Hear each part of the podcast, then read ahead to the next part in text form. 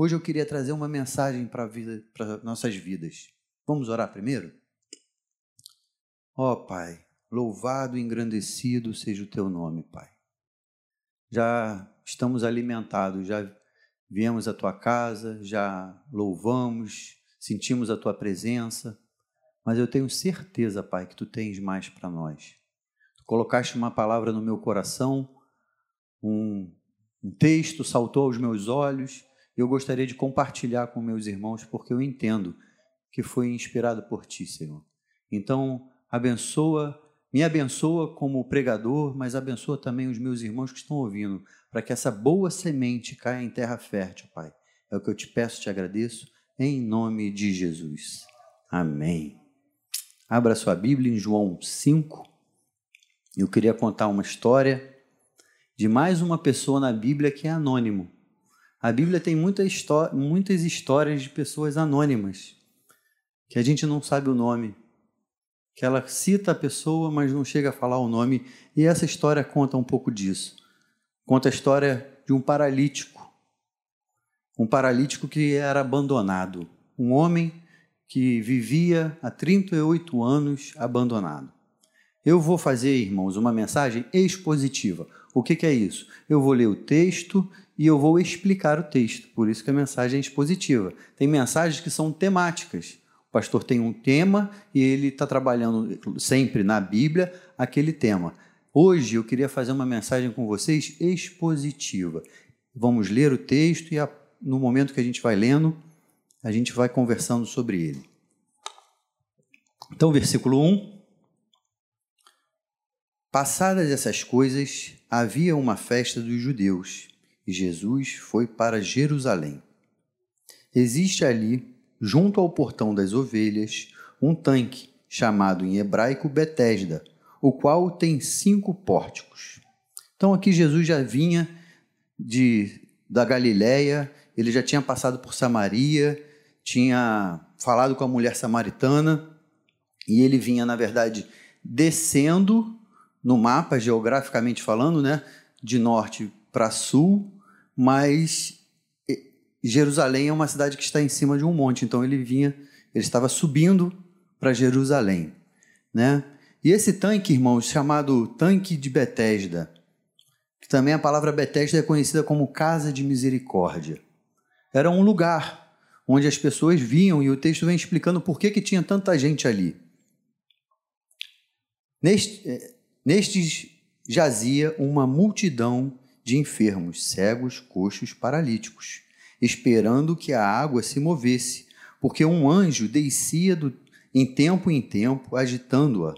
E o primeiro que entrar no tanque, uma vez agitada a água, sarava de qualquer doença que tivesse. Não sei se você percebeu na sua Bíblia que esse pedaço está entre chaves. Por quê? Porque esse texto não foi encontrado nos, é, nos manuscritos mais antigos. Né? E normalmente essas coisas que tinham entre chaves, às vezes, na, quando as pessoas estavam copiando, fazendo a cópia da Bíblia, eles colocavam algumas coisas para explicar. Porque se não tivesse essa explicação aqui, nós não iríamos entender por que, que tantas pessoas estavam ali nesse tanque. Então ele está entre chaves para explicar esse contexto. O que, que nós entendemos na nossa igreja? Está na Bíblia? Ou entre chaves ou não entre chaves? O Espírito Santo, o Senhor gostaria que nós tivéssemos isso como Bíblia sagrada. Então, se chegou até nós hoje assim, irmãos, é Bíblia e a gente crê no que está escrito. Mas o texto não diz que realmente as pessoas ficavam curadas. Diziam que era a crendice, era o que as pessoas acreditavam, por isso tinha tanta gente ali. Né?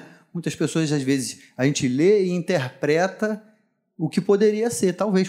Poderia ser verdade? Sim mas o texto não fala, né? Então o texto pra, diz aqui que as pessoas estavam lá com essa esperança.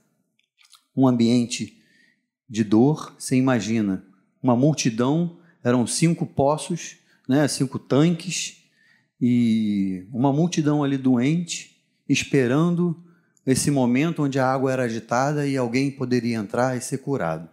Não devia ser um lugar que cheirava bem, devia ser um lugar difícil, lugar duro, onde pessoas sem esperança estavam ali, como esse homem também estava. Versículo 5. Estava ali um homem enfermo havia 38 anos. Irmão, irmãos, 38 anos paralisado. O texto não diz se ele era nasceu com essa doença, mas ele já estava ali há 38 anos. Né? a gente não sabe qual foi o evento, se ele é de nascença, ou se às vezes se ele caiu, se houve algum problema, e ele ficou assim. Mas, irmãos, 38 anos esperando a bênção. Eu acho que ele já estava sem esperança, já tinha passado. Ele estava ali, mas se perguntasse se ele realmente acreditava que ele podia ser curado, ele ia dizer que não. O livro de Provérbios, no versículo, nem, nem precisa botar, gente. No capítulo 13, versículo 12, fala assim: A esperança adiada faz o coração ficar doente, mas o desejo realizado enche o coração de vida esse paralítico, ele estava sem esperança. Porque depois de 38 anos, com certeza ele devia já estar sem, sem alvos. Mas Jesus chegou nessa história. Jesus estava indo para o templo, era uma festa, ele estava indo para uma festa e no caminho ele deixa de ir para a festa para encontrar esse homem para falar com esse homem. O que me, me intriga, irmãos, que eu até que me saltou aos olhos para eu trazer esse texto para vocês, foi a pergunta de Jesus. Jesus gostava de fazer perguntas. Nós vemos na Bíblia muitas vezes Jesus fazendo perguntas, e essa é uma delas. E quando eu li, a, na primeiro momento que eu falei, mas essa pergunta é tão óbvia. Uma pessoa está doente ali há 38 anos. Será que Jesus não. E aí eu fui ruminando, eu fui entendendo, eu fui me debruçando pelo texto. E aí a gente começa a entender mais. Versículo 6. Jesus, vendo deitado e sabendo que estava assim havia muito tempo, perguntou: Você quer ser curado? Como eu falei, gente, parece óbvio demais essa pergunta. Ou que Jesus tinha bom humor, estava de ironia, mas não. Porque é verdade que muitas pessoas estão doentes e não querem ser curadas. Já estão é, acostumadas naquela situação de doença. Provavelmente vocês conhecem alguém que tem alguma enfermidade, que já está tão. É, não sei, está me fugindo a palavra, mas está tão acostumado com aquela realidade que para ela já está bom. Aquela situação já não, não incomoda mais, porque cauterizou. Talvez esse homem estivesse ali, esperando, mas se perguntasse se realmente ele acreditava que ele podia ser curado, ele não, não acreditava mais. E essa pergunta que Jesus fez para esse paralítico está ecoando hoje aqui também. Você quer ser curado? Você quer ser curado? Curado da sua alma, curado nas suas emoções, curado no seu corpo físico, curado da sua própria má índole, dos seus pecados, das coisas que te afastam de Deus. Jesus hoje está perguntando para você: você quer ser curado? Você que está ouvindo pela internet, que passa algum problema, que tem algum problema, às vezes um trauma, você quer ser curado? Jesus hoje está perguntando isso para você. Vamos ver a resposta desse paralítico? Assim, se no primeiro momento a pergunta de Jesus parece um pouco sem sentido, a resposta desse paralítico é mais sem sentido ainda. Porque se Jesus pergunta: Você quer ser curado? É sim ou não. Não teria muito o que fugir. Jesus perguntou uma coisa e ele respondeu outra. O que, que ele falou? Versículo 7. O enfermo respondeu: Senhor, não tenho ninguém que me ponha no tanque. Quando a água é agitada, quando tento entrar, outro enfermo chega antes de mim eu percebo quatro coisas aqui. Irmãos, é muito bom preparar mensagem. Se você nunca fez isso, eu te incentivo. Todo crente um dia pode ser perguntado assim: você não quer falar nada não no aniversário? Então tenha sempre uma palavra preparada. Isso é importante. As pessoas esperam de nós uma palavra, não só do pastor, mas na nossa família, Antes de eu ser pastor, eu já me pediam: você pode orar? Você pode fazer uma oração, então isso é algo que a gente precisa estar preparado. Mas por que eu estou falando isso? Porque quando eu vi essas quatro coisas aqui, quando eu estava preparando a mensagem e cheguei nesse texto, eu demorei mais, porque eu falei, nossa, tem tanta informação aqui, aí a gente vai ruminando, vai lendo e, e vai descobrindo, o texto vai se desdobrando para você. Primeira coisa que eu vejo aqui é algo da personalidade desse paralítico. Ele tinha um trauma, tinha uma tristeza, que é a solidão. Está claro no discurso dele que ele era abandonado, que ele era um homem esquecido pela sociedade. Apesar daquele local estar cheio, o texto diz que tinha uma multidão, ele estava sozinho. E quantas vezes a gente se sente assim?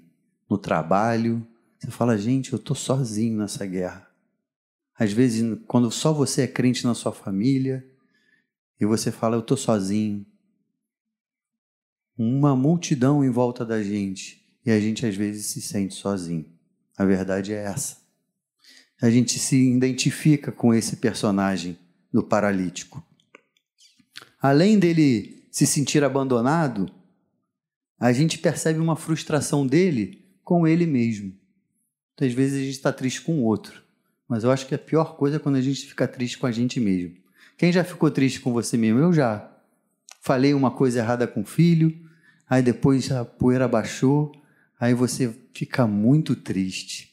Você fala, eu não podia ter falado com ele assim. E aí você vai lá pedir desculpa, mas aí, enfim, comigo eu fico arrasado quando eu percebo que eu errei. A gente erra, a gente erra a mão. E a frustração dele aqui era essa, porque ele tentava ir para a água, mas ele não conseguia. Ele se sentia incapaz. E muitas vezes realmente a gente se sente assim, incapaz. Uma sociedade toda remando contra os nossos princípios e a gente precisando se posicionar, a gente se sente incapaz. Outra coisa que a gente vê que as vontades dele em terceiro lugar, que ele estava paralisado. Pior coisa que tem é quando a gente acha assim, não tem mais jeito. Para isso essa situação não vai mais mudar. A gente desiste de brigar. Aí essa, isso toma o nosso coração e é como se a gente realmente desistisse e a gente aceitasse aquele prognóstico de frustração, de perda. Muitas vezes a gente tem que ouvir um testemunho, irmãos, há pouco tempo, de uma irmã que tinha se separado e o Senhor trouxe uma palavra para ela, que o marido dela ia voltar. Demorou 15 anos. E eu não sei se eu esperaria, como ser humano, sou ansioso mas essa irmã esperou nessa palavra que ela recebeu um dia. E o marido dela, o esposo, voltou, irmãos. Então, quando Deus te dá uma palavra, quando Deus te dá alguma coisa, recebe, guarda, que se realmente for do Senhor, vai acontecer. Mas esse paralítico, ele estava paralisado, ele achava que não ia mais acontecer. Que eu também percebo nitidamente quando ele fala, quando eu quero entrar na água, quando eu tento, alguém vai na minha frente não tinha ordem. Não era para ter uma fila, ele estava lá há 38 anos. Qualquer um daqui que tivesse, que a gente tivesse ali já uma semana, a gente ia falar, gente, calma aí, vamos botar uma ordem nisso aqui, né? E tentar ver uma ordem de prioridade, não sei. Mas há 38 anos e ele não era visto por ninguém e as pessoas estavam ali pensando só no bem próprio. Isso me lembra muito a nossa sociedade é um retrato da nossa sociedade. As pessoas querem saber do dela, de como vão resolver os seus problemas. E infelizmente, muitas vezes eu me sinto uma criança espiritual, imaturo espiritual, quando eu começo a ver o que, que eu ando orando. Faz isso, começa a analisar suas orações. E a gente vê que às vezes a gente só pede ele está falando com Deus como se fosse: Deus, eu preciso disso, disso, disso, disso, como se ele não soubesse. Será que não é melhor orar, Senhor, me ajuda a entender por que, que eu estou passando por isso? O que, que o Senhor quer me ensinar no meio dessa provação? A gente às vezes ora como se Deus não soubesse. Você está dando a, a notícia fresquinha para o Senhor. Mas não, Deus sabe do teu problema, do que está difícil, tanto que esse paralítico ele estava ali e o Senhor sabia quanto tempo ele estava ali. Versículo 8. Então Jesus lhe disse: Levante-se, pegue o seu leito e ande. Aleluia. Jesus, ele não curou somente, Jesus era a cura. Ele estava esperando numa crendice, a água ser agitada para ele poder entrar. E quantas vezes a gente, antes de conhecer o Senhor Jesus, a gente era apegado a superstições, a coisas que a gente aprende, como às vezes bater na madeira, coisas, infantilidades. Porque a gente está preso, o Senhor sabe disso, sabe o que ele faz? Ele vai até nós. O Senhor vai até nós porque ele conhece as nossas limitações. E o Senhor foi até esse homem e ele falou: Levante, pegue o seu leito e ande. Versículo 9: Imediatamente o homem se viu curado e, pegando o leito, começou a andar. E aquele dia era sábado. Irmãos, com o Senhor Jesus, a gente vê milagres que demoraram mais. Alguns milagres, na verdade, só teve um que o Senhor fez um milagre no cego, ele via homens como árvores, depois o Senhor tocou nele de novo no segundo toque. Segundo toque, ele ficou totalmente curado. Outros, o Senhor manda a pessoa mergulhar no rio, ela tinha que ir lá ainda. Nesse caso, irmãos, Jesus deu uma ordem e ele imediatamente ficou curado. Isso a gente vê que com Deus não tem fórmula. Deus faz do jeito que ele quiser, irmãos. A gente tem muita, muita é, mania de orar já dando a solução para Deus. Senhor, se possível, faz assim, assim, assim, assim. Senhor, que seja feita a tua vontade nas nossas vidas. Vamos continuar. Versículo 10. Por isso, era sábado naquele né, dia, por isso os judeus disseram ao que tinha sido curado: É sábado, e nesse dia você não tem permissão para carregar o seu leito. Irmãos, que inversão de valores. O sábado, instituído por Deus, era o dia do descanso, para que todos tivessem um dia para descansar. E ser curado não é melhor do que descansar? Para aquele homem que está doente, o descanso dele não é a cura? E o Senhor Jesus entende isso e vai e quebra todos os protocolos para que possa curar aquele homem. A gente vê aqui que esses homens, esses judeus, não estavam interessados na cura dele. Versículo 11. Ao que lhe respondeu: O mesmo que me curou me disse: Pegue o seu leito e ande. Perguntaram-lhe: Quem é o homem que disse a você: Pegue o seu leito e ande? Não é interessante que ninguém falou que ele foi curado? Você acha que aquele homem que estava ali há 38 anos não era conhecido desses outros, desses judeus, desses fariseus? Sim. Eu moro na Tijuca e quem mora aqui já tem umas pessoas, uns moradores de rua que a gente já conhece. Quando eu era mais jovem, estava no colégio, tinha o mendigo escritor, que era conhecido aqui porque ele vivia com caderninho, com a canetinha. Era uma pessoa carente, necessitada, que todo mundo conhecia. Esse homem também. Era um homem que, depois de 38 anos ali, as pessoas já conheciam ele. E quando ele foi abençoado, em vez de celebrar com ele, falar glória a Deus, você está andando, como é que isso aconteceu? Eles se pegaram nas regras. E se a gente não tomar cuidado, irmãos, nós fazemos igual. Porque a igreja, a gente tem ritos, e isso é bom, não é ruim. Mas o amor está por cima de tudo isso. O verdadeiro amor está por cima de tudo que tudo isso. Por isso que a gente tem uma liturgia, tem, vamos começar o culto em nome do Pai, do Filho e do Espírito Santo, vamos cantar alguns hinos. Essa é a nossa liturgia. Porém, ela está sujeita ao Espírito Santo. Se a gente vai abrir o culto e logo já vai fazer um apelo, ou se o pastor ou o líder de louvor sentir no coração isso, ele não tem que se calar porque existe uma regra. Não. Essa regra é para nossa ordem. Porém, ela está sujeita à vontade do Espírito Santo. E a gente tem que estar tá ligado, com o ouvido atento, como igreja do Senhor, para a gente daqui a pouco não estar tá fazendo um monte de regras, seguindo um monte de regras, mas não entendendo o porquê fazendo simplesmente friamente. Versículo 13. Aquele que tinha sido curado não soube responder porque Jesus tinha sido porque Jesus tinha se retirado por haver muita gente naquele lugar. Esse versículo mexeu comigo também. Sabe por quê? Ele mostra uma verdade que acontece dentro das igrejas. Ele tinha sido curado? Tinha. Ele sabia quem o curou? Não. Sabe o que isso me mostra? Que é possível ser abençoado por Jesus sem, não, sem ter intimidade com Ele. É possível ser abençoado por Cristo sem conhecê-lo profundamente. E isso acontece. As pessoas vêm na igreja com problemas, com dificuldades, e o Senhor abençoa. E é lógico que depois que o Senhor nos abençoa, nós queremos conhecê-lo mais.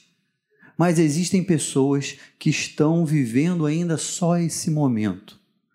O que, que Deus pode fazer para me abençoar? E não conhecem o Senhor. Fica só com o Senhor da bênção, com a bênção, mas não quer conhecer o Senhor da bênção.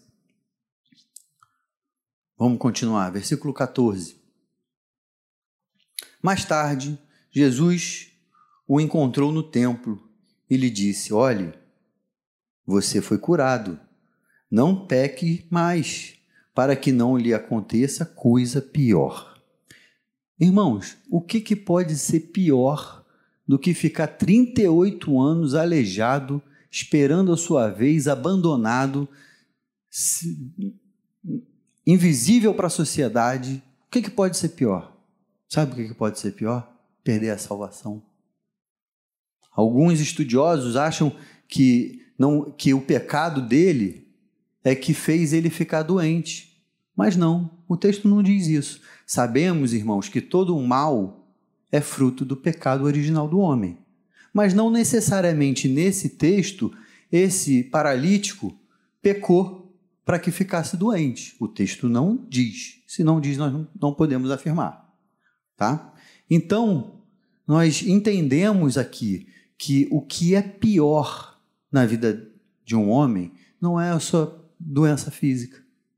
Isso a gente vai envelhecendo, elas vão aparecendo mesmo, não tem jeito. Cada um vai ter alguma coisa, um problema na coluna, um problema no coração, e, e é normal. Isso é a vida. Mas o pior de tudo é o pecado, porque o pecado nos afasta de Deus. Por isso Jesus falou aqui: não peques, não, não peques mais para que você não aconteça coisa pior, porque você não se afaste de Deus, para que você não fique longe de Deus e, inconsequentemente, perca a salvação, que a salvação é comunhão eterna com Deus, que é o que a gente anseia. Amém? É isso. Versículo 15. O homem se retirou e disse aos judeus que tinha sido Jesus que havia curado. E por isso os judeus perseguiram Jesus, porque fazia essas coisas no sábado. Irmãos, mais uma vez, os religiosos, as pessoas que estavam mais preocupadas em cumprir um rito, começaram a perseguir Jesus, porque ele curava, porque ele fazia o bem. Então, não se espantem se começarem a nos perseguir por fazer o bem. Não fiquem assustados se começarem a empreender pastores, diáconos, um membro de nossas igrejas, porque estamos fazendo o bem. Porque esse texto nos mostra que quando a gente faz o bem, a gente incomoda o mal e ele vem contra nós, como foi contra Jesus. Se Jesus foi perseguido, por que, que nós não podemos ser? Hã?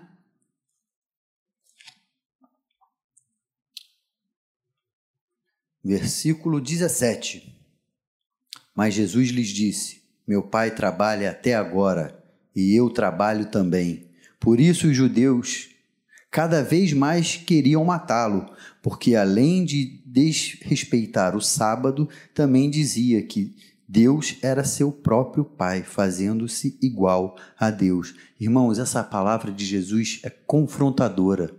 Você tem que entender que Jesus, ele é o nosso Salvador, que ele é igual a Deus, e esse texto vem falando isso. Como que eu não posso trabalhar no sábado se meu pai trabalha no sábado?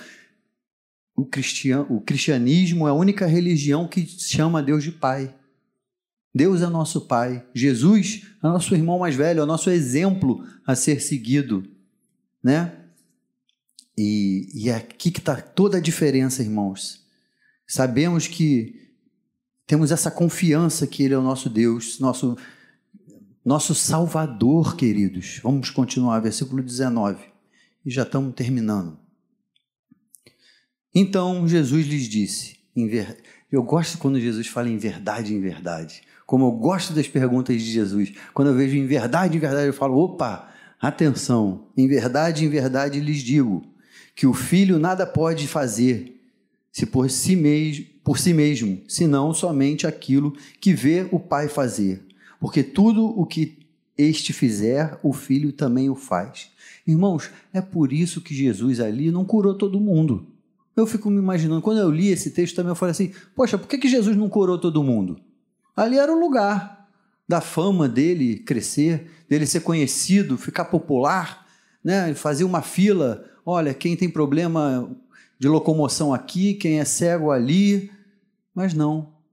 E esse texto ele explica, porque o Senhor ele fazia a vontade de Deus. E Deus é soberano. Deus queria encontrar esse homem e mandou Jesus ali para encontrar aquele homem no meio da multidão. Então, se você está ouvindo essa mensagem hoje, ou presencialmente ou pela internet, saiba, o Senhor quer te encontrar. E ele vem até teu encontro para falar contigo. Agora eu queria pular os próximos quatro versículos e direto por 24. Vamos lá. Em verdade, em verdade lhes digo: quem ouve a minha palavra e crê naquele que me enviou, tem a vida eterna.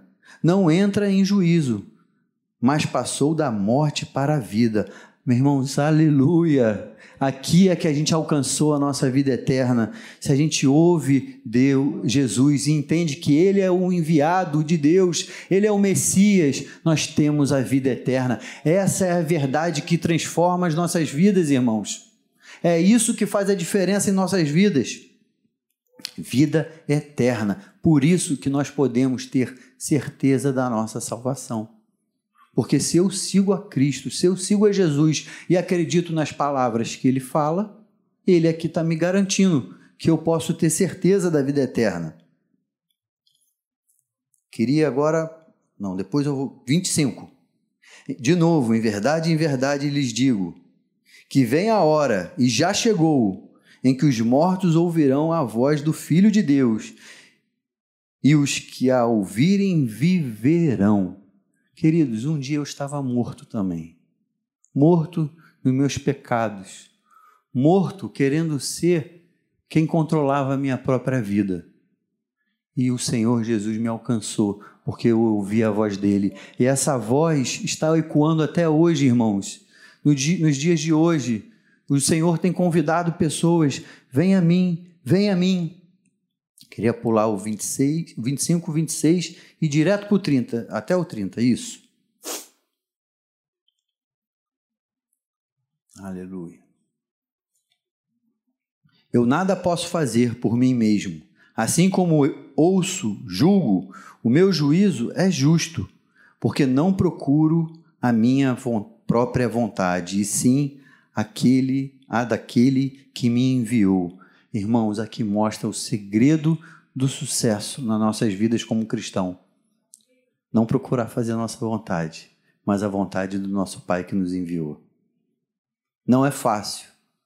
Eu não sei para vocês. Toda hora eu quero botar a mão no controle da minha vida e falar isso aqui eu sei lidar. Essa situação pode deixar comigo, Deus, que essa, essa área aqui eu sei resolver. Não. O Senhor quer controlar toda a sua vida. O Senhor quer controlar toda a sua vida. E hoje, irmãos, o Senhor está aqui, perguntando se você quer ser curado. Talvez a sua doença não seja física, como eu falei. Talvez o seu problema seja um problema emocional, um problema sentimental que está te deixando paralisado, que está te deixando preso nessa situação. O Senhor Jesus hoje pode te libertar. E ele pergunta: Queres ser curado? Agora, esse paralítico, Ele aceitou o pedido de cura. Quando ele se viu curado, ele pegou o seu leito, ele andou, ele seguiu, ele obedeceu a Cristo. Talvez, nesse momento, quando o Senhor fala, queres ser curado e ele está pronto para te curar, ele vai te dar uma, uma ordem, ele vai te dar um comando e ele espera que você obedeça. Talvez é largar algumas amizades. Você quer ser curado? Você não pode estar perto dessas pessoas que estão te fazendo mal. Você quer ser curado desse teu problema na área financeira? Então sai desse teu emprego que está te fazendo ganhar propina. Você vai ter que tomar a tua atitude. O Senhor está pronto hoje para te curar. Talvez até uma cura física, irmãos. A gente tem problemas físicos que o Senhor nos cura. Mas mais do que tudo, Ele quer nos curar dos nossos pecados para que a gente tenha uma vida com o Senhor. E hoje eu queria orar com vocês. Queria pedir para vocês ficarem em pé nos seus lugares. Eu queria orar. Que o Espírito Santo possa estar sondando os nossos corações. Possa estar trazendo à sua memória o que você precisa pedir. Senhor, toca nessa área que está aleijada na minha vida. Toca nesse, nesse meu problema que tem me paralisado. Eu quero, Pai, sair daqui hoje diferente. É contigo que eu estou falando? Baixe sua cabeça, curve sua cabeça, vamos orar. Senhor, louvado e engrandecido seja o teu nome, Pai. Ouve o nosso clamor, Pai. Ouve, Pai, a nossa oração. Senhor, somos carentes de Ti. Muitos entramos aqui hoje ou estamos ouvindo essa mensagem na internet com mazelas com alguma doença, algo que tem paralisado, Pai. Hoje queremos te entregar, porque como vimos nesse texto, Pai, tu conheces, tu conhecia a situação desse paralítico, tu conheces as nossas situações. Senhor, muda o nosso coração, muda a nossa mente, nos renova, Pai. Senhor, nós não queremos mais pecar. Nós queremos, Pai, ter intimidade contigo, que nós não possamos somente receber as tuas bênçãos, Senhor, e não te conhecer. Esse texto nos confronta a não buscar somente bênção, Senhor, mas intimidade com o Pai, através de Cristo Jesus, enviado por Deus para salvar toda a humanidade. Senhor, nos ajuda, Pai, a entender essa verdade, a viver essa verdade, Pai. Mesmo, Pai, que, passa, que tenha, tenha perseguição, mesmo que homens venham contra nós, Pai, nos ajuda a permanecer fiel. Senhor, queremos mais intimidade contigo, Senhor. Não queremos só a bênção do Deus, queremos conhecer esse Deus Todo-Poderoso, Pai. Queremos ser co coadjuvante na tua obra, Pai. Usa-nos, Senhor. Para isso, nos cura. Cura o teu povo, Pai.